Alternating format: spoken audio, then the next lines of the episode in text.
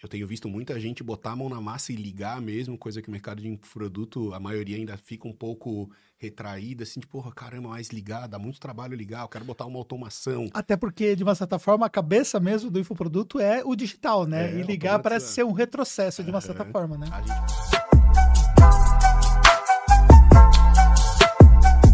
Sejam muito bem-vindos, galera, a mais um Tactos Podcast, seu podcast de negócio que traz sempre convidados especiais que traz sempre um conteúdo diferenciado para você. E hoje não seria diferente, como sempre. Nós vamos falar hoje sobre o mercado de infoprodutos e, sobretudo, sobre a jornada do cliente, né? Como é que você pode ter melhores resultados olhando para a jornada do cliente, desde o início da jornada, desde o primeiro contato até você vender ali no seu infoproduto, produtos de high ticket e tudo mais. E para isso, eu trouxe um especialista no assunto, que é CEO da Clint, André. Prazerzão, meu amigo, estar tá aqui. Agradeço demais o convite, a recepção. Obrigado. Até já aproveitando assim para agradecer também a tua equipe que interagiu comigo aí nesses últimos dias. Galera, fica em cima e tal, massa demais. Pessoal, é. muito legal, gostei bastante. Uma agenda louca, né, para poder conseguir encaixar a minha agenda com a sua agenda, aquela coisa toda, é mas verdade. deu certo. É verdade. Aproveitando que ele veio para São Paulo para participar de mais um evento aí, que vocês estão uma sequência de eventos, inclusive a gente vai estar no Fire, né? Muito bom. Que dia que vai ser o Fire? Eu não lembro de cabeça. Daqui 20, duas semanas. Isso, 24, 25, 26 de agosto. Então, para você Lembrando que a gente vai estar tá no Fire Festival 24, 25 e 26 de agosto. Então você pode visitar tanto lá o stand da Tax como o stand da Clint também, que vai estar tá uma galera para poder receber vocês aí, para a gente poder falar, né, como é que as nossas soluções podem ajudar a sua empresa aí para você ter mais resultados. Vai ser incrível. Vamos estar tá junto lá com certeza. Pois é, cara. Então, quer dizer que vocês são especialistas na jornada do cliente, vamos colocar assim? Então, cara, a, a gente, a Clint, antes de ser a plataforma, o CRM que a gente é hoje, voltado para esse mercado digital, voltado para a galera de infoproduto, lançamento, perpétuo, high ticket, enfim, muita gente que faz evento, a gente foi agência de marketing e vendas Boa. durante muitos anos. Eu acabei entrando, assim, em todo o processo de transformação digital, pegando ali a, a virada de marketing digital para inside sales, a parte de CS e a, a, pegada da transformação digital. Isso você fazia é, inside sales da sua empresa de marketing digital, no caso? Ou de eu, clientes? Não, eu executava para os clientes. Ah, para os clientes. É, em 2015, a nossa agência foi reconhecida pela RD Station como a melhor agência do Brasil entre mais de 2 mil concorrentes Uau. na época. A gente atendeu Lenovo, Vtex, Carmen Steffens, Normai, uma galera bem legal. E já era cliente? Já era cliente, mas era agência. E aí o que, que rolou? Nos últimos dois anos da agência, a gente focou no atendimento de empresas B2B de tecnologia. Boa. Eu virei sócio de três startups, no meio do caminho fiz a minha saída dessas empresas e foi essa expertise que me despertou interesse em transformar a cliente, que era uma agência que prestava serviço, num software. Então, na prática, você pivotou o negócio? Pivotei, 100%. Foi 2018, foi o único ano que eu toquei as duas coisas ao mesmo tempo. Final de 2018, a agência acabou 100% com a operação e a gente focou somente em desenvolvimento de produto de software mesmo. Boa. E aí vocês foram para o mercado de CRM? Isso, a gente lançou é, a nossa primeira versão do CRM que a gente tem hoje, a gente lançou em janeiro de 2020. 2018, 19, mais ou menos, a gente ficou. É, num primeiro momento, a gente era uma empresa mais de educação voltada para o mercado de agências digitais. A gente, como tinha muita visibilidade dentro desse mercado por conta da nossa história, a gente começou a fazer alguns eventos para essa galera, prestamos muita mentoria para essas agências. E a gente teve problemas assim com relação a, a, a, segurar o cliente dentro de casa. A gente tinha uma recorrência interessante, mas o cliente ficava com a gente quatro, cinco, seis meses. Caramba, o que, que eu preciso fazer para poder segurar essa galera? Foi quando eu comecei a promover conexões entre essas agências que estavam comigo e ferramentas parceiras e também empresas que iriam contratar essas agências.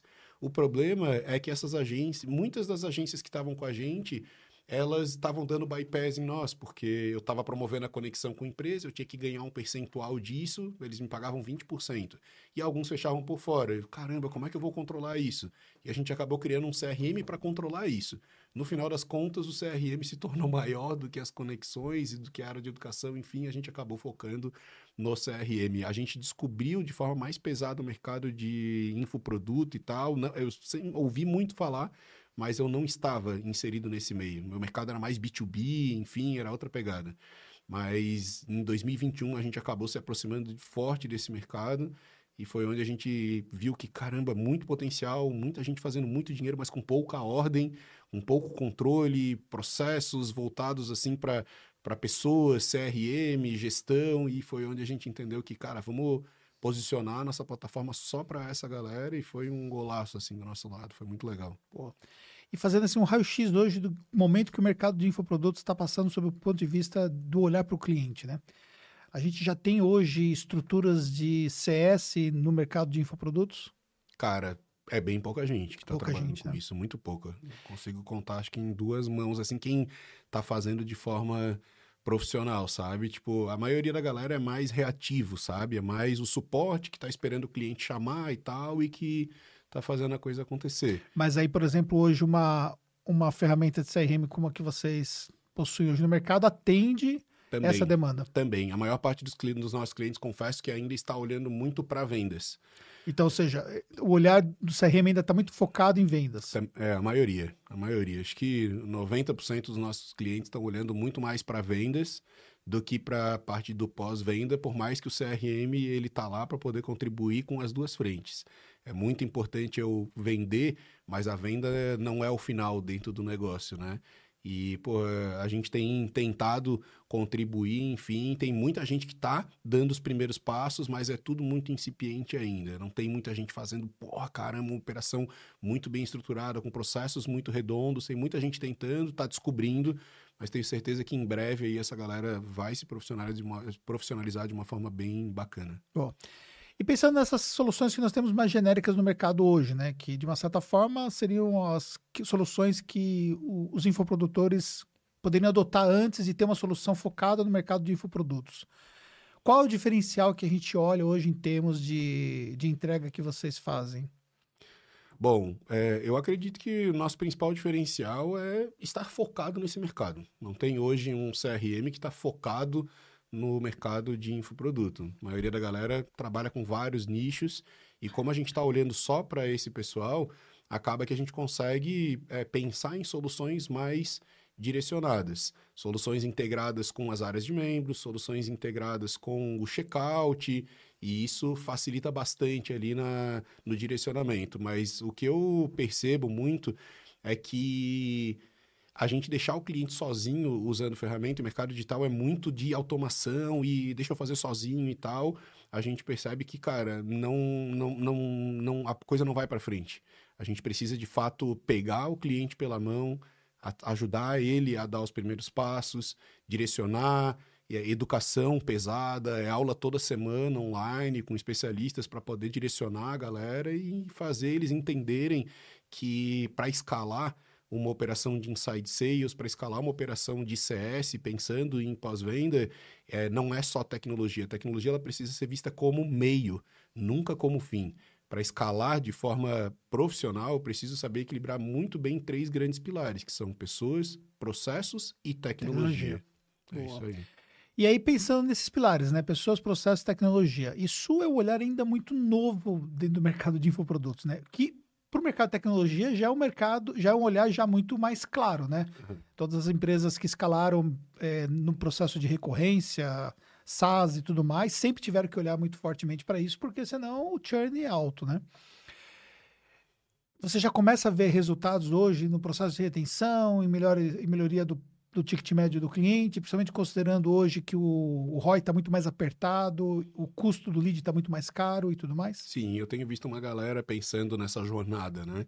O cara entrega algum produto mais de entrada e eu tenho visto muita gente botar a mão na massa e ligar mesmo, coisa que o mercado de produto, a maioria ainda fica um pouco retraída, assim, tipo, porra, caramba, mais ligar, dá muito trabalho ligar, eu quero botar uma automação. Até porque, de uma certa forma, a cabeça mesmo do infoproduto é o digital, né? É, e ligar parece automatizar. ser um retrocesso, de uma certa É. forma, né? A gente fala muito assim que é extremamente para inovar, eu preciso combinar métodos tradicionais e antigos com as mais recentes Boa. tecnologias disponíveis. Boa. E o telefone é uma coisa, tipo, tem uma pesquisa que aponta que 41% dos vendedores de sucesso utilizam o telefone como sua principal arma para poder vender. Interessante. E a galera tem preguiça de botar a mão no telefone. Agora, tipo, pensa, o cara que tá vendendo um e-book de entrada de, sei lá, 50 reais, 90 reais, alguma coisa do tipo. Eu só vender e mandar uma automação ou levar o cara para uma live para tentar vender para ele é um ponto. Agora, se alguém da minha equipe liga para poder entender quanto isso te ajudou. Foi legal, não foi legal? Ah, não, foi massa, me abriu a cabeça, só que eu não consegui dar os próximos passos. Cara, normal para dar os próximos passos, tu precisa avançar na tua jornada. Mas, cara, é diferente eu conseguir bater um papo com o cara, eu ouvir ele. Às vezes, quando eu mando um, um WhatsApp pro cara, a pessoa tá trabalhando, ela tá no trânsito, tá atendendo filho, tá lavando roupa, tá fazendo mil coisas ao mesmo tempo. Quando eu ligo para essa pessoa, ela pode até estar tá fazendo outras coisas, mas ela precisa me dar uma atenção muito maior para poder conversar comigo, para poder trocar uma ideia comigo. A atenção dela vale muito nesse momento. E já tem muita gente que está olhando para para a questão da ligação de forma bem legal, assim, e a gente está vendo resultados muito bons, muito bom mesmo. Talvez seria o fato de a gente que está como infoprodutor também, né? A gente acaba criando o pressuposto como nosso negócio é digital, como é landing page, é tudo digital, ou seja, a gente sempre vai com aquela pegada digital e, a gente não quer ser invasivo, talvez, no sentido de ligar. Só que, do outro lado, é o olhar de como é que o nosso cliente pense, não da forma como que nós, infoprodutores, pensamos, talvez. É que, assim, cara, é, a gente... É normal do ser humano tomar a decisão pela outra pessoa. Uhum. E, às vezes, eu não quero receber uma ligação e aí, porque eu não quero, eu acho que todo mundo não quer receber uma ligação. Outro dia, numa palestra que eu fiz, no evento do Henrique Marinho, uma pessoa me perguntou. Eu, eu trouxe alguns dados de ligação e o cara disse: André, mas oh, o nosso mercado ninguém quer receber ligação, o cliente nem atende a ligação. E a devolutiva que eu fiz para ele nessa pergunta foi: Cara, foi tu que tivesse essa percepção ou foi a tua equipe que te falou isso? Ah, foi a minha equipe. Cara, eu desafio a tua equipe me apresentar as métricas e os dados de quantos, em 100 ligações que eles fizeram, qual foi o hit rate que a gente chama, quantas pessoas de fato atenderam e quantas avançaram, quantas não avançaram. Ah, a gente não tem esse dado, então tu não, tu não tá certo. É porque, na verdade, o olhar de um gestor tem que ser muito mais focado em dados do que em conselhos, né? Com certeza absoluta. Tudo que pode ser medido pode ser melhorado. Boa. E, isso é uma coisa, por exemplo, que vocês traz com esse viés de tecnologia, né? Ou seja, você consegue hoje mostrar esses dados dentro da plataforma? É, a gente faz tudo isso de forma nativa, né? Essa parte de ligações, por exemplo, elas acontecem na nuvem, dentro do sistema. A ligação sempre é chamada para o cliente com DDD local. Então, se ele está em Florianópolis, que é onde eu moro, 48, São Paulo 11, Rio de Janeiro 21. Boa. Isso, isso melhora... Mais de 30% a probabilidade Boa. do cliente atender o telefone. E Boa. a ligação depois fica gravada. Eu consigo ouvir a ligação por dentro do sistema uma das rotinas do gestor de sucesso é o cara que está uma vez por semana ouvindo as ligações, ouvindo os atendimentos no WhatsApp, no direct do Instagram, ouvindo os meets quando é gravado, ou o Zoom quando é gravado, assistindo para poder entender como a equipe está se comportando. Será que dá para poder melhorar? Será que tem um, um ponto nessa ligação que é, é, bom, é ruim. A gente tem uma prática lá dentro da Clint que é os nossos pré-vendedores, os vendedores que já estão há mais tempo dentro da operação, e mesmo o time de sucesso, é, sempre que eles fazem uma ligação ou uma videochamada que é muito boa, eles classificam o contato dentro do CRM com uma tag, ligação boa ou é, reunião boa. E sempre que é ruim, a mesma coisa. É uma qualificação ruim daquele, daquele bem, quali bem qualitativo mesmo por aquela pessoa. Por quê? Porque isso vai facilitar a vida do gestor depois. Ele vai pegar por amostragem, ele não consegue ouvir tudo, e ele vai ouvir, deixa eu ouvir algumas ruins, e deixa eu anotar. O que, que foi ruim aqui? Quais objeções que teve que talvez a gente ainda não tem isso documentado, esses processos. E depois, quando entram pessoas novas na operação, o que, que ele faz? Ele já pega as melhores e, ó, isso aqui é uma ligação muito boa isso aqui é uma ligação ruim. Por que, que foi ruim? Por conta desses pontos aqui. Isso facilita muito o processo de passagem de conhecimento. Boa. É, você falou um dado aqui. Então, mais de 30% de resultado positivo se a ligação ocorrer no mesmo DDD de... Isso. Do, no caso ali do destino, né? Isso. Então, seja, o cara tá lá em Florianópolis, então você vai usar o DD 48, né? Uhum. Boa. É, você tinha falado um outro número que é 40%? 41% dos vendedores de sucesso afirmam que a sua principal Isso. arma para vender é o telefone. Oh. Você tem algum mais algum número importante assim que é, que é bom a gente compartilhar sobre essa essa visão de, de fazer um call ativo? Ó, um dado que eu gosto muito assim e que o mercado de infoproduto não gosta é que para rampar um SDR, um pré-vendedor, eu preciso de 4,1 meses. Tá. E para rampar um vendedor, para que ele atinja o, o, o auge dele ali na, na empresa, eu preciso de 4,7 meses para conseguir rampar. E a grande real é que o mercado digital é um mercado muito ansioso, é um mercado que quer fazer as coisas tudo muito rápido, o resultado tem que ser para ontem. E, a, e muita gente ainda é, tem aquela, aquela, aquela coisa de que eu não quero trabalhar muito. Ou eu quero fazer as coisas aqui, depois eu descanso um pouco e daqui a pouco eu trabalho mais, sabe? Com lançamento. Faz agora, daqui a pouco faz de novo.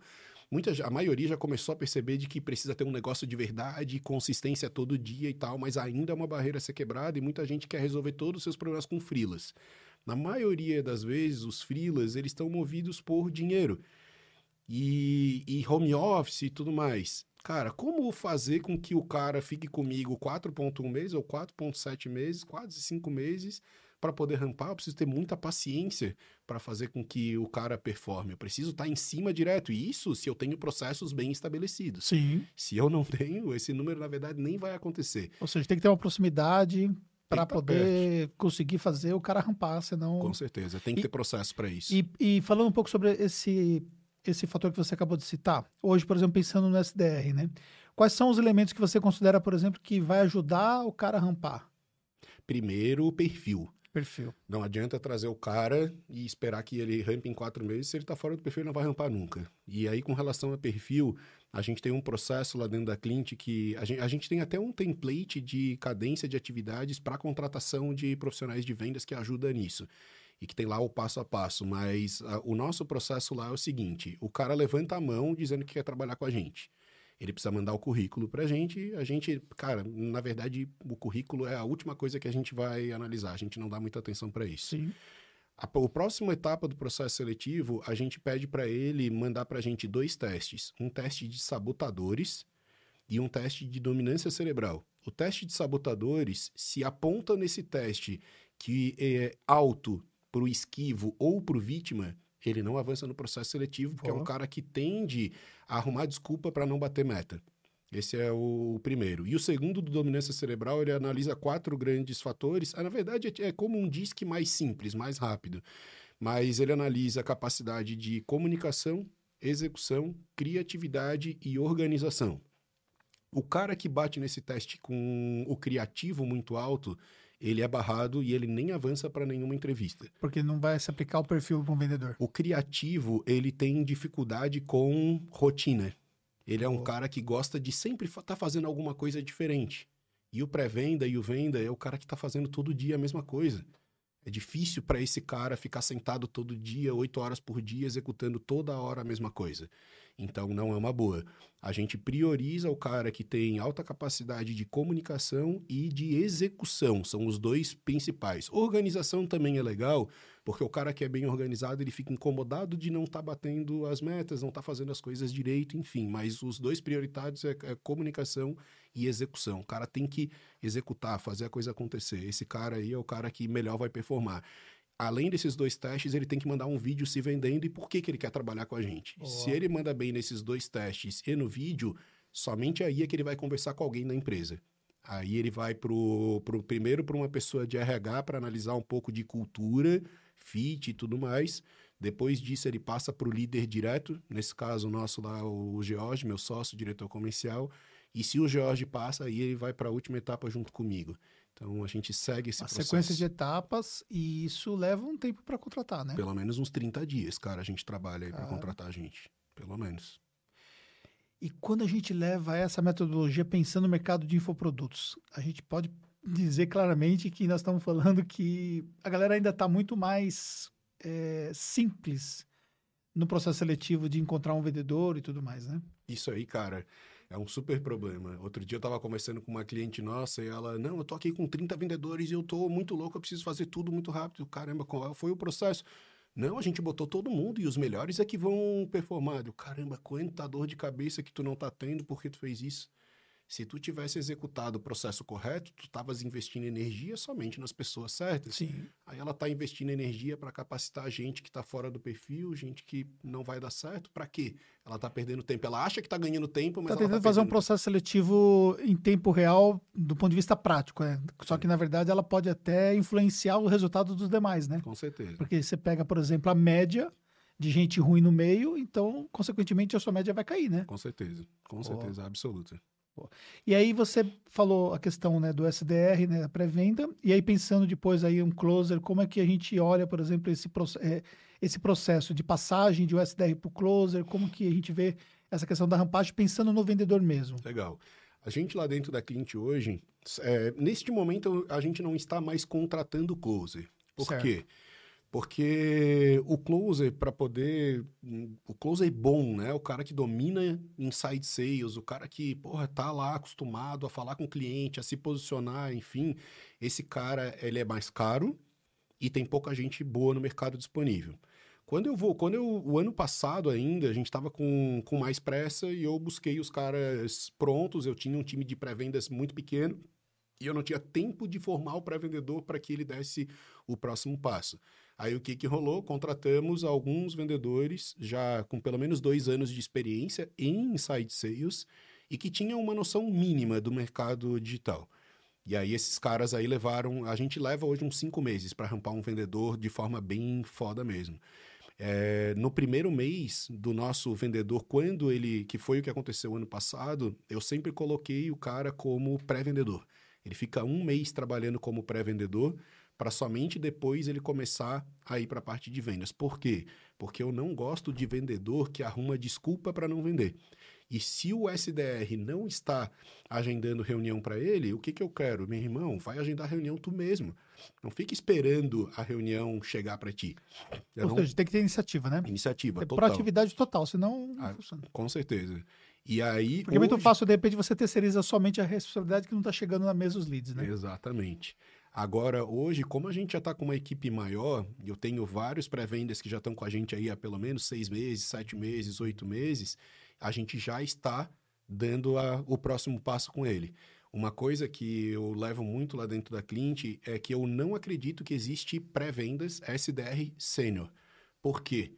E sempre que o cara me manda lá falando, não, eu já trabalhei como SDR em outro lugar, eu nem entrevisto esse cara, é linha de corte. Uhum. Porque o cara que é um pré-vendedor bom, ele vai ficar no máximo um ano na função de pré-vendas e ele vai Legal. dar o próximo passo. Sim. E agora é o que a gente está fazendo lá com alguns dos nossos pré-vendedores que já estão trabalhando com a gente há uns seis, sete meses. Ele dá o próximo passo e ele se transforma em vendedor. Como ele tem seis, sete meses, ele só pode dar o próximo passo se ele está batendo meta. E está batendo meta direto. Ele sabe falar com o cliente, ele sabe mandar a reunião, ele sabe. ele- o trabalho do pré-vendedor é vender a reunião com o closer. Sim. Uhum. Então ele está sabendo vender algo. E aí a gente começa a preparar ele para dar o próximo passo. É, é para mim é o melhor caminho assim. Eu sou muito a favor da prata da casa. Eu super é, valorizo isso. Tenho dois sócios que um deles começou comigo como pré-vendas. O Andrei é nosso diretor de atendimento hoje. Faz seis anos que ele está junto com a gente. E a outra era designer júnior, hoje é uma das sócias da empresa também, está com a gente também há uns 6, 7 anos e eu valorizo muito assim a galera que que tá junto, enfim. Agora uma coisa sobre o profissional júnior que eu falo bastante e tem um ponto, tem aquela frase do Bruce Lee, né, be like water, Uhum. e que é seja como a água. O profissional júnior, ele precisa estar disposto a colocar a mão na merda. Uhum. Ele precisa ter muito gás, muita energia, porque o profissional júnior que tá cansado, esse cara não vai para frente. Então, porra, pré-vendedores que deram, deram certo pra gente lá. A pessoa que trabalhava na Renner, a pessoa que trabalhava no call center. Eu gosto muito do call center, porque o cara do call center já está acostumado com alto volume de ligações por dia. Quando eu passo para ele o processo, tá muito tranquilo para ele executar aquilo ali, porque já está acostumado. Mas a pessoa da Renner, que estava lá o dia inteiro, correndo de um lado para o outro, deu certo pra gente. O cara da sorveteria, o cara do exército e pessoas que têm bastante gás, bastante energia, galera que tá sempre pra cima e tal, incomodada e querendo fazer a coisa acontecer. Aí, pegando esse processo da contratação, você falou lá, vou trazer um profissional que trabalhou na Renner. Ele consegue virar a chave da questão do produto? Porque nós estamos falando coisas completamente distintas, né? É. Ele consegue virar a chave? Consegue, consegue, com certeza, cara. Eu prefiro a, prof... a galera mais jovem, né? Boa. Os profissionais de 20, 21, 22, até uns 25 anos pro pré-vendedor funciona bem. E aí, cara, se ele tem gás, tem energia, tipo, eu, eu muito admiro também a galera e eu contrato muita gente que vem de fora morar lá em Florianópolis, que deixou a casa da família e que tá querendo se desenvolver, tá querendo crescer. Então, pô, caramba, o cara saiu do conforto de, da casa dos pais do interior de Santa Catarina, do Rio. Grande do Sul, para poder ir para lá. Esse Boa. cara aqui, ele tá se ferrando, esse cara precisa, ele quer fazer a coisa acontecer. É o perfil de profissional que eu curto e tem vários lá dentro da clínica com esse perfil. E aí, pensando numa estrutura de remuneração, é, você trabalha só com variável ou você tem outros formatos de remuneração complementar? A gente tem o fixo e Sim. o variável. Hoje o nosso pré-vendedor, ele, ele é CLT, ele começa com um salário fixo de 1.800 reais, Ó. mais um vale alimentação, vale transporte e tal. E ele tem um variável que é de R$ 4 é, quatro reais por reunião que ele agenda e que é realizada dentro do perfil ideal de cliente. Se ele agenda uma reunião que está fora, ele não recebe. Neste Tem que, caso, ter, ele, ele tem que ter clareza do ICP, senão vai, com certeza. vai ter problema. Com certeza. E aí, nesse caso aí, se tem 20 dias úteis no mês, e ele tem a meta dele é 3 por dia, ele vai ter que executar 60 reuniões realizadas no final do mês. Vezes 4, dá, 600, dá 240 reais. Uhum. Se ele bate essa meta, eu pago um bônus por meta batida que eu dobro o valor da comissão dele. Boa. Então, em vez de 240, ele vai receber 480 reais Boa. naquele período. É assim que a gente faz com o SDR. Depois de 90 dias, se ele fica na empresa, 90 dias, tipo, talvez ele ainda não esteja batendo as metas, mas eu já consegui perceber se esse cara tem fit, se ele tá querendo, se ele tá estudando, se ele tá se movimentando. Eu vejo muito lá dentro da cliente a galera, às vezes, tipo, no, no domingo, no sábado, fazendo roleplay em casa, entre eles mesmos. Boa. Eles se combinam entre eles, ou vamos fazer roleplay para poder aprender, para poder se desenvolver. E isso, porra, é massa assim pra caramba. E depois de 90 dias a gente sabe se esse cara vai ficar ou não. Quem fica, a gente passa o salário dele de 1.800 para 2.200. Boa. E aí ele vai ficar com esse salário até ele dar o próximo passo. E aí o próximo passo do nosso pré-vendedor, que é uma, é uma linha de entrada na cliente, ou ele vai virar vendedor, ou ele vai querer ir para o time de CS. E aí, se ele for para o time de CS, ele faz uma passagem rápida em suporte primeiro. E aí, de suporte, ele dá o próximo passo para ir para CS. Boa, maravilha. E dentro de um, no caso dos vendedores, você tem diferentes formatos? Isso. No vendedor, daí é, é um pouco diferente. Hoje, os nossos vendedores estão contratados num regime de PJ. Eles começam com um salário, com, com um valor fixo ali é, de 2.500 e eu pago um variável para ele de 3 a 5%, dependendo da faixa que ele fica.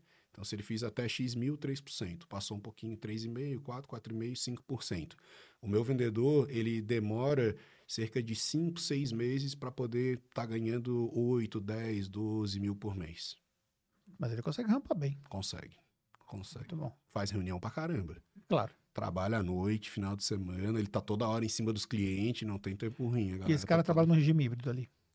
Ele, não, esse cara aí vai 100% presencial. Ah, ele vai a gente. 100% presencial. 100% presencial. Pô. Muito bom. Pensando, aí, beleza, agora vamos, vamos esquecer o processo de vendas todo, vamos pensar no sistema em si. É, você falou que, que você tem integrações, né? Pensando no que vem antes, integração com uma automação de marketing, o que, que você integra hoje, o CRM? Qualquer ferramenta que envie o webhook, a gente integra. Pô. A gente tem algumas nativas que facilita bastante a vida do cara, para ele não precisar ficar mapeando o campo. Ah, Active Campaign, Que é o que é mais a usados. maioria, os Typeform da vida para qualificação via formulário. Então, a gente tem algumas ali que, que mandam direto. ManyChat é outra que a galera usa muito para automação e que já tem nativo ali, que facilita bastante. Só bota o token ali, integra e já era. Mas hoje, basicamente, qualquer uma que envia o webhook a gente consegue integrar. E aí, por exemplo, se eu trago ali uma venda, por exemplo, de uma ativação que aconteceu é, pela Hotmart, É, os checkouts, a gente até tem uma integração que é um pouco diferente, porque ela é Ah. mais complexa. Aham. A gente está integrado hoje, acho que se eu não me engano, com uns 10 checkout, 8, 10 checkout. Os principais hoje que estão com a gente ali, é, os que dominam é Hotmart e Edu, são os, são os primeiros. Tem alguns outros ali que também estão chegando com o Gold Digital, está chegando bastante gente. Green também está chegando bastante gente. Tem alguns ali que estão que entrando bem. Mas ele faz a integração e ele escolhe que tipo de eventos dessa integração ele quer mandar para a gente. Então tem toda a parte de recuperação de vendas, abandono, abandono de, de carrinho, abandono, o boleto gerado e não pago, Pix e tudo mais. Muita gente usa para gestão de assinaturas. Então, assinatura ativa, em atraso, cancelada, e aí ele, a gente cria origens de dados dentro da cliente, ele fica flutuando de uma origem para outra, está em dia, fica em ativo, e o CS está lidando. Em atraso. Isso fica num dash, vai num pipeline? Como num é? pipeline. É? A gente tá. tem um pipeline lá dentro, um Kanban, visão de Kanban, Boa. e a coisa fica acontecendo ali, os processos todos documentados lá dentro. Boa. E aí, e aí, por exemplo, o abandono de carrinho. Você falou que pode fazer, no caso, a ligação por dentro da plataforma. Por, dentro da plataforma, isso fica lá, ele, ele que vai ativar essa ligação ou já vai entrar numa agenda, como funciona? É, aí ele, o sistema, ele cai, geralmente cai na primeira etapa, a gente chama de base ou entrada. E aí ali, a pessoa que está cuidando da, do fluxo des, desta origem de dados, ela é responsável por dar o próximo passo. Ah, eu quero agora entrar em contato com esse cliente. Eu tiro ele da primeira etapa e passo para a segunda etapa. Na segunda etapa, eu tenho uma série de atividades, que pode ser de ligação, que pode ser de WhatsApp, que pode ser de via e-mail, é, que pode ser uma reunião, que eu posso agendar uma reunião para poder mandar para o cliente. Eu posso, às vezes, criar um lembrete para mim mesmo, para que no futuro eu lembre disso. A gente não tem ainda a parte de automações, para que ações aconteçam automaticamente. O que a gente está trazendo agora no Fire da Hotmart, é uma novidade que a gente está trazendo nos próximos dias, é o, o, módulo de atendimento com o WhatsApp e o direct do Instagram dentro da plataforma.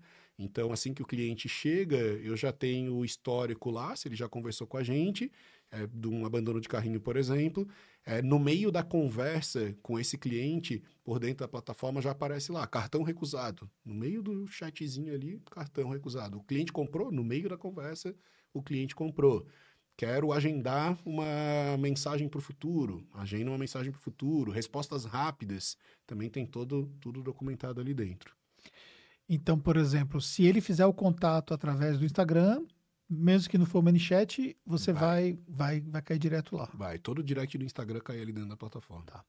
E, e como fica essa questão toda do histórico desse cara? Vamos lá, ele contatou ali multicanal, chegou WhatsApp, de repente em outro momento ele estava falando no Instagram e tal, isso consegue consolidar toda essa conversa? A gente tem três grandes identificadores que a gente chama primários, que é e-mail, é, telefone e Instagram.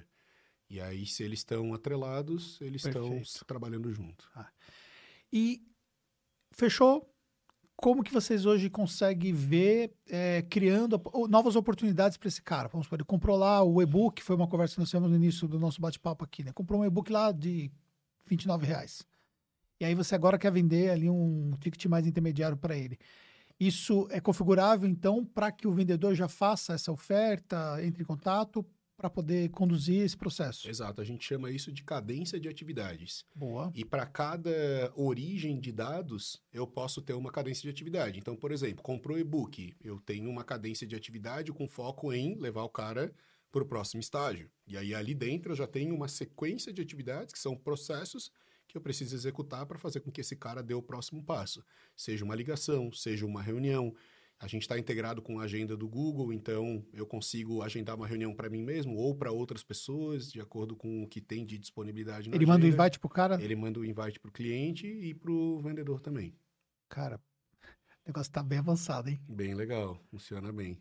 É. Tem uma galera que usa o Calendly também, Sim. dá para fazer de forma integrada isso e automática, inclusive tem uma galerinha que faz. Eu, eu confesso que eu não curto muito, é, porque eu testei bastante esse processo do Calendly e o no-show, ele aumenta. A gente, é. É, quando o cliente agenda sozinho, quando o meu, mesmo que o meu pré-vendedor, ele ligue para o cliente ou mande mensagem para o cliente para confirmar aquela reunião, o não é tão legal. Do que eu mandar um invite para ele e aceitar. É. Ah. é. Quando... Acho que existe um nível de compromisso que é, é diferente. Quando eu ligo pro cara, eu bato um papo, eu troco uma ideia com ele, eu vendo na ligação, o próximo passo, o cliente se compromete muito mais, porque ele, ele foi convencido por alguém de que ele precisa participar daquela reunião. E muita gente com aquela questão do, ah, reuni a sessão estratégica A sessão gratuita. estratégica, ok. E é, funciona, legal. Agora, pô, eu posso ofertar a sessão estratégica com uma levantada de mão e dizer, cara, alguém vai ligar para ti para poder confirmar a reunião. Boa. Tá tudo entendi. bem, o cara liga de qualquer maneira. Eu, porque eu vou ligar para confirmar de qualquer jeito. Ou, tipo, eu sei que muita gente coloca o Calendly e manda uma automação de WhatsApp para confirmar. O problema é que o, no- o que eu tenho acompanhado de média do mercado é 40, 50, 60% de no-show. Quanto custa ter um vendedor Pra 50% parado? Não faz Entendi. sentido algum. Muito mais barato e inteligente É porque ter ele travou pré- a agenda, né? Com certeza. Ele não Bota- tem como, não tem como apostar, não dá para fazer ali Com certeza. uma opção e simplesmente dois chamarem e aí como é que fica, né?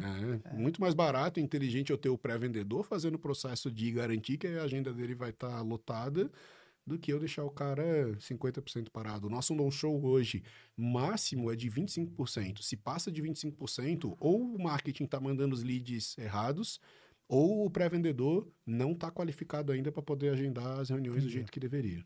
Pô. Então, ou seja, um quarto é, seria o no-show no caso, No máximo. no máximo. É. Tá. Olha, gente, dados assim importantíssimos aqui que nós estamos colocando aqui para vocês. É bom vocês anotarem, porque são dados assim extremamente estratégicos aí para vocês poderem pensar no negócio de vocês. E vocês viram que o homem aqui domina os dados, hein? É a vivência, né, cara? É muitos anos. Porque você cara, tem, você tem a sua base de dados, né, que é o que você já faz hoje em termos de side sales, e tem também toda a vivência dos próprios clientes, né? Com certeza. Essa- essa- essas informações- E os dos clientes. É, E como, cara, eu trabalho com essa parte de vendas remotas já desde 2006. Então faz bastante tempo, cara, que eu tô bem em cima de acelerar esse tipo de operação, né? Uhum, muito bom. Aí vamos pensar, vamos no high ticket, né? E pensar em programas de mentoria, masterminds e tal.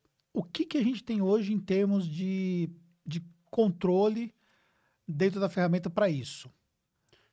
Ó, como eu vim de um mercado que eu sempre vendi high ticket, a gente, é, o que eu mais sei entregar é essa questão. E a cliente foi pensada lá no primeiro momento para atender a galera que presta serviço.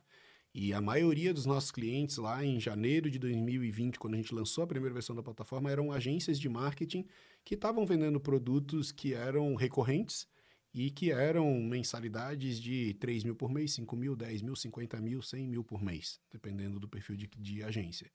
Então, por todo o nosso processo foi desenvolvido para isso. Eu, particularmente dentro da, da, da minha empresa, e eu tenho percebido também é, alguns clientes que já estão adotando a nosso, nossa forma de trabalhar, a nossa metodologia, mas eu vejo ainda muitos clientes da cliente querendo inventar moda. E aí o cara quer, ele confunde o que, que é a etapa de um pipeline com o que, que é uma atividade dentro daquela etapa e ele acaba criando confusão. Mas, ao meu ver, para venda de high ticket, o funil matador que funciona, ele tem oito etapas e não mais do que oito etapas. A primeira é a base, que é o cliente que ou levantou a mão ou que foi qualificado por marketing, eu entendi que esse cara está pronto para poder comprar. A segunda etapa é a prospecção. A prospecção é quando eu estou, eu pré-vendedor, estou tentando me conectar com um potencial cliente. Na etapa de prospecção lá dentro da cliente, eu tenho pelo menos, eu tenho hoje, eh, se não me engano, são 12 ou 13 atividades. O meu pré-vendedor, ele só pode desistir do lead se ele executou essas 12 ou 13 atividades. Se ele não executou isso aí, ele é obrigado a executar. A hora que ele executar todas, se o cliente não fala com ele, nem por WhatsApp, nem por e-mail, nem por nada, aí ele vai marcar como perdido e tentativas de contato esgotadas. Tá. Por que então, eu- só, só aqui que vai, vai entrar como louça nesse caso aqui, até então, vai continuar. Vai seguir o até processo. esgotar. Até esgotar. Por que, que eu falo sobre esse dado? Porque aqui no Brasil tem uma pesquisa que aponta que as empresas e os vendedores, eles, os pré-vendedores, eles tentam no máximo cinco vezes antes de desistir de um lead. E o cara do high ticket, ele não pode desistir de um lead com cinco vezes. Tem um dado americano que aponta que para eu, de fato, conseguir me conectar com o potencial cliente, eu preciso tentar 17 vezes. E isso é um dado americano. Aqui, no Brasil, eu acho que, tipo, talvez o mercado eh, americano já está mais avançado, Sim. os clientes lá já estão mais maduros e é mais difícil de vender porque já tem muita gente fazendo a parada de forma profissional. Vai ficar cada vez mais difícil aqui no Brasil também. Também. Tal gente- qual já, já acontece em outros aspectos, como a própria venda do infoproduto, né? Com certeza.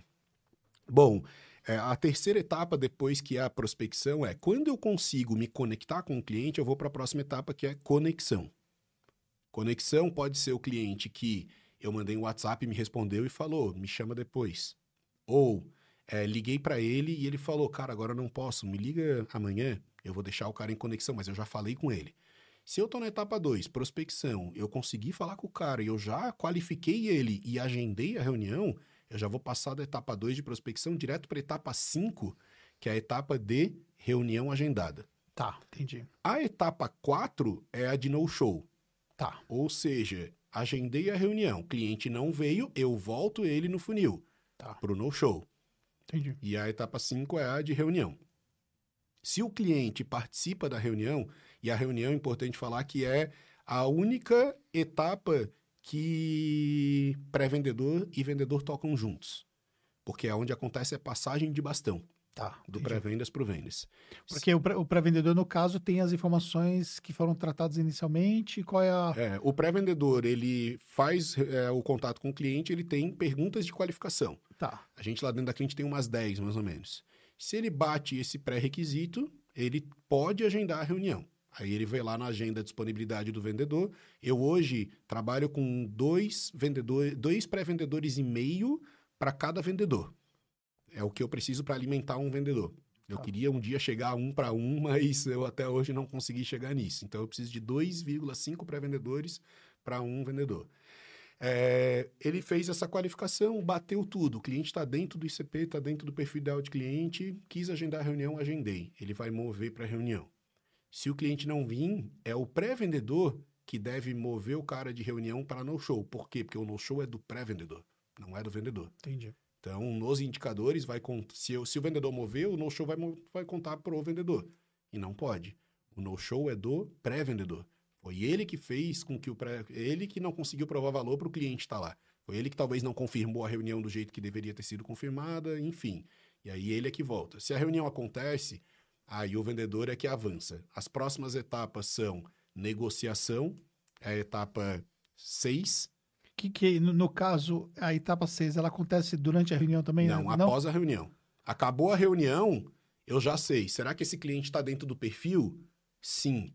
Será que ele vai comprar agora? Se sim, top demais. Eu já vou mandar o link de pagamento para ele. Que Mas, a- mas aqui, por exemplo, já foi passado o preço, tudo já, durante a com reunião. certeza. Tá Durante a reunião já quebrou as tudo. objeções todas, ou seja, já, Já tá. apresenta tudo, Entendi. já, já vai lá, entende a dor do cliente, spin selling total, Entendi. conversa com ele e tal, apresenta a proposta e aí, vai fechar agora?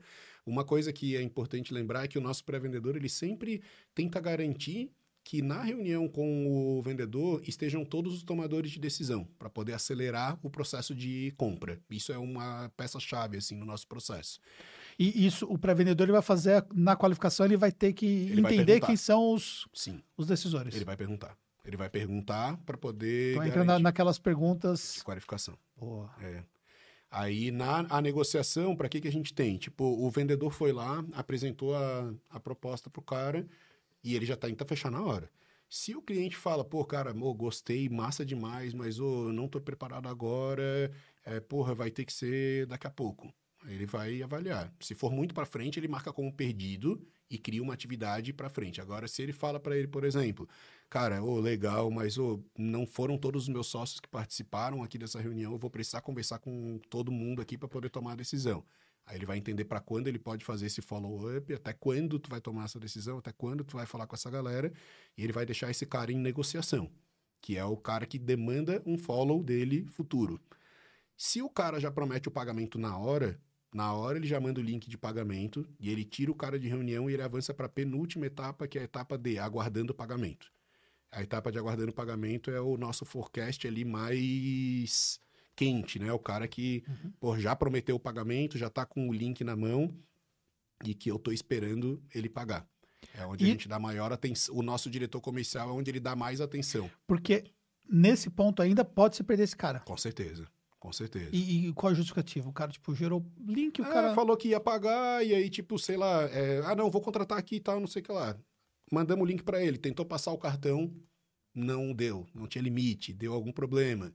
E aí pode ser que ele, tá, vou- eu vou fazer, mas eu vou fazer daqui uma semana. No meio do caminho pensou em um milhão de coisas e. Ou seja, mudou a prioridade fácil. Exato, Entendi. exato. O E a que- última etapa é Ah, o fechado. o né? fechado. É. Uhum. Aí é a passagem de bastão pro time de CS. E Aí vai para uma outra etapa, que é a etapa mesmo. É, daí eu mudo de funil. Da- do fechado eu mando pro funil E de aí pós- tudo isso aqui você vai, tão, vai, vai tudo controlado em um pipeline. Isso, é um. Kanban.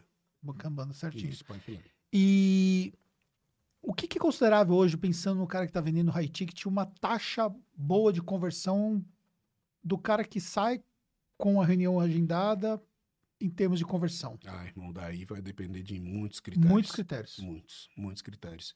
Ticket médio, é, poder de convencimento do vendedor, posicionamento dessa empresa no mercado. Tem muita coisa aí que, que entra nesse, nesse meio do caminho. Bastante bem, coisa bem, mesmo. bem, bem complexo, Bem né? complexo. Cara, muito, muito bem estruturado isso aqui. É, para mim, tipo, é, eu até tava batendo um papo outro dia com o Lucas, que é o, o cara de vendas lá, o diretor de vendas do Henrique Marinho, é um cara muito fera. E ele tinha um, um funil um pouco diferente, enfim, e aí ele tava fazendo, eu apresentei esse cara, eu vou testar isso aqui. E aí botou lá e mudou o funil dele, e olha que os bichos ali são pica de venda É. pica de venda. E, porra, velho, eu não, eu não, eu tentei várias outras vezes, até, tipo, eu até tenho alguns outros modelos de pipeline lá, porque o mercado quer, ah, pô, qualificado, não qualificado. Cara, qualificado, não qualificado, bota uma tag pro cara, tra- trata com um campo, não com uma etapa para dizer que o cara está desqualificado. Não precisa de uma etapa para isso. Isso aí é uma, uma informação que vai cair todo mundo ali em base, tá qualificado, não tá qualificado, tá tudo bem. Quem trabalha com agendamento automático do Calendly, por exemplo, eu poderia ter uma automação para mover o cara direto para a etapa de reunião agendada. Tem alguns que fazem isso lá dentro da cliente. Eu testei, porque eu, como eu vi muita gente no mercado fazendo, eu, caramba, isso aqui funcionar vai ser lindo, vou testar para ver. Só que para mim não não justificou o, a, a alta do no-show. Não justificou. E olha que o nosso processo de confirmação de reunião é bem, bem processual. O cara manda muitas vezes depoimento de cliente, manda algum material para aumentar o nível de consciência do cara no processo de enquanto ele está aguardando a reunião, mas não não deu boa. E eu Ah. tentei pelo menos uns três meses fazer isso. E hoje, o cara que vem para cliente, ele vem mais através de quê? Eu sei que vocês investem É. muito em eventos, né? Isso. Obviamente. Hoje a gente tem 30% dos nossos clientes vêm de eventos, 30% vem de marketing, e aí é anúncio, é material rico, inbound marketing em geral, produção de conteúdo que a gente fez, e 40% vem de indicação. E o cara que vem hoje para cliente, ele já está performando no mercado de infoprodutos para fazer sentido ele pensar no CRM. Sim, sim. É, os nossos clientes não é o cara que está começando agora. O cara que está começando agora, ele está aprendendo a fórmula de lançamento, Sim. Ele está dando os primeiros passos, ele ainda não está pronto para poder dar esse passo. Por mais que é, eu, como já tenho mais maturidade, eu nunca começaria é, um negócio sem ter um CRM para, desde o primeiro momento, eu estar conhecendo com profundidade o meu cliente, ter todas as informações organizadas e tudo mais. Mas o, o cliente ideal para a gente é o cara que já está performando. E aí, beleza. O cara fechou. O que, que o CRM entrega depois para controle desse cliente aí? Do pós-venda, né? Isso. Então, aí o- com relação ao pós-venda, eu lá dentro da cliente eu uso para nossa área de CS e eu tenho lá um pipeline voltado para fazer com que o cara tenha sucesso com a gente. Você vai levando ele para etapas para que ele possa realmente Exatamente. chegar a uma implantação completa, a Exatamente. usabilidade do Exatamente. sistema, para evitar o churn no Primeira etapa, novos clientes. Eu tenho ali só a passagem de bastão e tem que o, o, o vendedor para fazer a entrega para o CS tem que cumprir também alguns critérios. Ele Uhum. tem que mandar algumas informações. Próxima etapa, onboarding. Que informações o CS precisa fazer para garantir que esse cara executou algumas coisas. Então, tipo, ah, criou a conta, é uma atividade. Convidou pessoas, é outra atividade. Criou o primeiro pipeline. Então, ele tem várias de onboarding. Isso fica automatizado de A alguma gente- forma? Atividades. Atividades que a gente tem ali dentro da plataforma e que o CS vai acompanhando. O, o mundo ideal, e aí já faço um pedido aqui em público para todo mundo, é que as áreas de membros Boa. enviem as informações. Por exemplo, quanto que o cara acessou do curso. É. Mas na sua visão, conhecedor né, de plataforma, é muito complexo? Meu Isso. Deus. É porque não tem ninguém pedindo isso pra eles. Entendi. Se as pessoas estivessem pedindo, outro dia eu tava batendo um papo lá com a galera do Érico Rocha. Tá, André, mas por que, que ninguém tá fazendo isso? De automatizar as etapas do pipeline de acordo com o envio de webhook de informação conforme ele avança no, na área de membros. Porque não tem ninguém pedindo. Entendi. Se tivesse um monte de cliente pedindo para Hotmart, para Eduz, para todo mundo, para Go Digital. A Go Digital deu uma movimentada primeiro e eles estão com um envio já mais, mais avançado, assim, e isso tá interessante. Mas E, e plataformas é, específicas como super plataforma, academia. algumas sim, mas bem pouca informação ainda. Tipo, pô, o cara comprou, daí tá lá, iniciou o curso, manda, concluiu o curso, manda. Mas, ô irmão, quem é que assiste o curso Porra. inteiro? então, não- então você vai ser. Vai ter os que não iniciaram e os que iniciaram, né? Porque os que finalizaram vai ser, tipo. Ninguém finaliza. O cara tem que ser muito, muito, muito pra finalizar um curso, cara. É que, cara, tipo, pô, tem algumas aulas ali que não faz nem sentido Todo o cara faz, ver, o cara é. não quer assistir aquilo ali. Meu Deus, isso aqui não, não vou, e o cara segue, pô, teria que dar o check, mas daí, pô, o cara não dá o check em todas as aulas. Então isso é um problema. O mundo, tipo, é, tem, o- a Gold Digital ali eu vi que, que agilizou, tipo, 25% do curso, 50%, 75%, 100%. Já é um super Pô, adianto. Sim, porque que você já quebrar em quatro etapas já tá bom, né? Já, Já é um super adianto. Mas eu ainda queria uma parada que fosse assim, ó. Se o cara assistiu esta aula, eu quero o envio de um webhook. E você conseguiria isso jogar num dash pro cara? Eu consigo, eu, eu consigo, então, para o meu cliente, se eu envio o webhook, eu consigo ter essa informação ali dentro. Consigo mover o cara de etapa. Entendi. Aí imagina que massa que seria. Se o cara assistiu essa aula, eu quero que o CS envie uma mensagem para o cliente, e aí pode ser automatizada, via WhatsApp, por exemplo, para poder, em vez de eu colocar na área de membros é, uma planilha, por exemplo, para o cara, ó, baixa essa planilha aqui, que isso aqui é complementar aqui e vai te ajudar. Cara, seria, é muito melhor o CS falar, ô, tu assistiu essa aula. Eu vi que tu assistiu essa aula. Nossa. Por isso, pega essa planilha aqui. Irmão, o, o cliente. O cara fica louco, É né? outra experiência. Caralho, irmão, o bicho viu agora que eu assisti essa aula. Meu Deus, que incrível que esse cara tá fazendo isso por mim. Ele tá olhando o que eu tô fazendo. É muito mais quente. Para eu fazer o cara avançar na jornada, comprar o próximo produto e tal, é muito mais fácil do que, ô, só pega ali os, os materiais de apoio lá na área de membros. E é a mesma coisa, eu tô entregando igual. Só que é um humano que tá entregando para ele. E aí, pensando é, informações complementares daquele cliente, você tem campos lá para colocar essas informações? Sim. Vamos supor, o, o- o programa de mentoria lá, vai, eu quero colocar algumas informações do aluno, ou eu rodei, por exemplo, uma, um diagnóstico de maturidade, eu quero transcrever as informações do diagnóstico para dentro. Sim.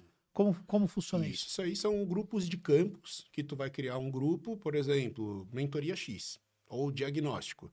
Todos os campos que ele preencheu no formulário ou que o CS, o suporte, Posso puxar do Typeform? pode puxar automaticamente. Né? De qualquer formulário consegue enviar ou preencher manualmente também. E aí essas informações elas ficam lá disponíveis de forma individual ou eu consigo olhar isso de forma agrupada, de alguma forma? É, tu, consegue agru- tu consegue agrupar e tu consegue trabalhar misturado, se tu quiser. E depois, no- na parte de indicadores, tu também consegue dar uma brincada com isso aí. A gente está lançando agora é, o, o módulo novo de indicadores. O nosso módulo atual de indicadores ele era bem voltado para métricas de performance. Então, era mais métricas de ligações, de reuniões realizadas, de no-show. Era muito métrica de performance. Agora, a gente está trazendo um, um BI com todo o banco de dados que tens dentro do, do sistema. E aí a coisa fica bem mais legal, assim, de tu poder brincar. Tu não precisa levar isso para um Power BI. Tu consegue brincar com o banco de dados dentro da, do CRM. Surreal esse negócio, hein? Bem louco. Essa parte do BI ali ficou foda, assim. A gente tá subindo agora nos próximos. Já tá rodando lá dentro da nossa operação. A galera só tava pegando ali mais com a parte de estilo, assim, que tinha um campinho ou outro que não tava tão bonito, funil e tal. Mas tá subindo agora já nos próximos dias. Antes do Fire, isso aí vai estar no ar. Você falou sobre recorrência, eu tenho uma, uma dúvida também. É, eu trabalho, por exemplo, com meio de pagamento X lá da recorrência. Eu consigo trazer essa informação da recorrência do, por exemplo, a mentoria, o cara paga mensal. Uhum, consegue. A gente lida com a parte de. A gente chama de assinatura. A gente tem três origens para isso: assinatura ativa, assinatura em atraso e assinatura cancelada. E aí ele flutua entre essas três origens de acordo com o envio de informações da área de pagamento, do checkout. E, e aí eu vou ter essa informação disponível para consulta, até para alguma ação específica, tipo, quiser travar o cliente que está atrasado. Com certeza, com certeza. É, uma coisa que os nossos clientes pediram muito também, a gente lançou agora recente, é a integração com múltiplos checkouts. Então, tipo, eu trabalho com a Eduz e trabalho com a Gold Digital ou com a Hotmart. E eu tenho alguma que é de backup. Tipo, tô lá no lançamento e tá nessa. Putz, deu pau. Já mudei para outra, já está integrado ali, cai tudo dentro da mesma origem e a gente tem essas informações hum. tudo centralizadas. Maravilha. Pois é, cara, vou falar uma coisa pra você. Eu, a gente vai pegar a nossa empresa de educação e vai, e vai virar cliente, porque depois de tudo que você falou, né, na, na realidade, eu tava esperando o nosso podcast para poder tomar essa decisão, mas assim, tipo, sabe essas, essas etapas todas que você falou aqui? Então, as oito etapas aqui, a gente pulou as etapas, então. Vamos para o contrato. Vamos para o final, vamos assinar o contrato e tal. Mas assim, é, o que, que eu vejo, né, na minha visão, e eu tenho uma visão assim muito focada no marketing, né, porque é de uma certa forma, além da contabilidade, é aquilo que eu sempre estudei, né? Esse olhar para a jornada do cliente, ele, ele é mais do que necessário hoje no mercado de infoprodutos, porque as coisas não estão como eram antes, né? pegar 2020, né, que foi quando vocês estavam começando dentro desse mercado e quando nós pegamos o boom, né, de crescimento que, cara, qualquer coisa você conseguia vender para o cliente tudo mais com o ROI, aquela coisa assustadora. E aí as coisas foram ficando muito mais difíceis, porque de um lado a gente começou a ter o tráfego muito mais caro, né? E então o custo por lead ficou muito mais caro e também a oferta que o, que o cliente tem, o mercado já está mais maduro ainda, que ainda tem uma jornada pela frente para poder chegar ao nível de maturidade de um mercado como o americano, mas o mercado está muito mais maduro, o cliente é muito mais informado e, e aí você precisa realmente tirar mais daquele cliente, né?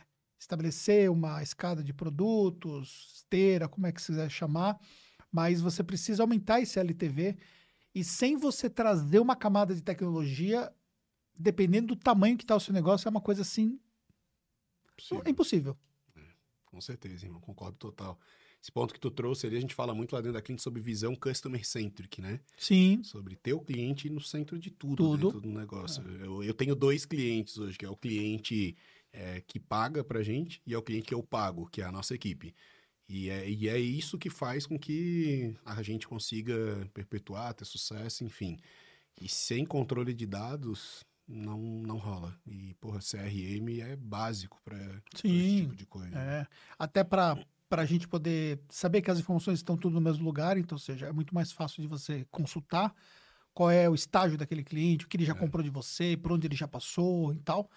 E também é, sobre o ponto de vista também de você tomar decisões né, de forma global, né? É. Vou dar um exemplo prático do que eu estava passando ontem, né? Eu estou preparando semana que vem na nossa empresa de educação, eu vou entregar dois dias de mentoria, né? Então a galera vem do Brasil todo, um grupo de 60 pessoas, eu tenho quatro grupos desses. Então a gente rodou um typeform individual para cada grupo, né? Porque eles têm maturidades diferentes. E aí nós estamos falando aí cerca de 200 membros no total. Pô, só esse typeform me gerou uma caralha de informação, entendeu? Eu, eu tava lá, tipo, sentado na informação de um dos grupos para poder entender, né? Aí, tipo, exporta o typeform, joga para uma planilha, aí da planilha você começa a jogar alguns filtros para você olhar de uma forma global a situação do grupo e olhar alguns aspectos individualizados e tal. Aí, beleza, fiz tudo isso e tal, tomei a decisão, ajustei o, o, o conteúdo e tudo mais. Daqui três meses eles voltam de novo. Eu rodo um outro typeform eu, para fazer o comparativo. É. Fudeu, né? Porque aí, aí eu vou pensar, por exemplo, lá nos demais grupos. Como é que eu faço o comparativo entre um grupo e outro? Pô, se eu consigo trazer isso para o CRM e eu consigo trazer o lado da individualidade daquele, daquele membro e, e, olhar, por exemplo, a jornada dele e comparar com a jornada dos demais. Aí você começa a agregar muito mais facilidade nessa gestão de relacionamento, né? E isso te dá muito mais retenção, né? Te dá muito mais forma de você vender mais para aquele para aquele cliente, porque você sabe, por exemplo, que ele tem uma deficiência, você tem um outro produto que você pode ofertar e por aí vai, ou seja, uhum. o ganho é muito grande. E não dá para você trabalhar sem você conseguir organizar as informações Então, por isso que eu falei que a gente vai realmente assinar para que a gente possa começar a organizar isso, porque a gente percebe que não tem mais condições de organizar. E quando eu fiquei sabendo de vocês, especializados no mercado de infoprodutos, considerando tudo o que a gente faz dentro da Taxos atendendo hoje, né? Mais de 3 mil empresas que são infoprodutores e tendo aí de perto, né, os dados dos nossos clientes do ponto de vista de resultado, crescimento, dores e tal. Eu falei, cara, fico muito feliz de você ter vindo aqui porque realmente foi incrível toda essa essa conversa que a gente teve, o que você entregou. Incrível, cara. Porra, te agradeço demais aí pelo papo. É, ontem ainda estava lá no, no evento do Ferrari, bati um papo com a Kelly da Potos e comentei de vocês. Caramba, os bichos lá são bem legais, amanhã eu vou gravar lá e tal. Pô, os caras estão com 3 mil clientes voltados e, porra, o, o, o, trampo que vocês prestam é um serviço que, porra, a galera precisa muito, né? Sim. No mercado digital. É. Porque, porra, muita gente. É uma dor tá, latente, né? É uma dor absurda. E, porra, às vezes é um pequeno parafuso que vai ser apertado ali que vai aumentar muito a margem do cara, que vai melhorar muito é, a forma como o negócio dele tá, tá trabalhando. E, porra, velho, para mim poder estar tá aqui conversando um pouco contigo, prazerzão, assim, Boa. agradeço demais. A gente vai facilitar para você que quer conhecer um pouco mais sobre a solução. Vamos deixar na descrição do vídeo aqui é um link para você poder acessar, enfim. Depois eu vou pedir para a sua equipe passar para a gente para poder facilitar esse processo aí. Pode falar que você veio pela Taxo lá, que eles têm a obrigação de dar uma atenção diferenciada aí para vocês para que vocês possam conhecer mais de perto. Com certeza absoluta. Cara, muito obrigado. Que Foi muito bom. Eu tenho um presentinho aqui para você. Esse é o nosso presentinho aqui para ter participado do nosso show demais. Nosso podcast. Incrível, muito bom e lá, Daqui a alguns dias a gente Agradeço. se encontra lá na Hotmart, né, no evento do Fire. Vai ser muito bom estarmos juntos lá, dividindo espaço naquela feira lá, tendo acesso aí por volta de 9 mil pessoas, ou seja, vai ser muito bom. Para você que, que vai estar presente no Fire, então não se esqueça de passar o nosso stand, tanto da Tax quanto da Cliente, bem também. Para você que não fechou ainda, é muito importante porque o Fire é referência hoje em termos. A nível global, eventos. né? É nível global. Então Com é um evento assim que, assim, tem muito evento no mercado de infoprodutos, mas tem eventos que tem que falar assim: esse evento eu não posso ficar de fora. O Fire é um evento desse. Com certeza absoluta. Meu irmão, já aproveitando o convite, quando tiver lá para o sul, Florianópolis, por favor, visitar. passa lá, vai ser um prazerzão te receber lá. Obrigado. Tamo junto. É isso aí, muito obrigado, gente, e até um próximo Tax Podcast. Valeu.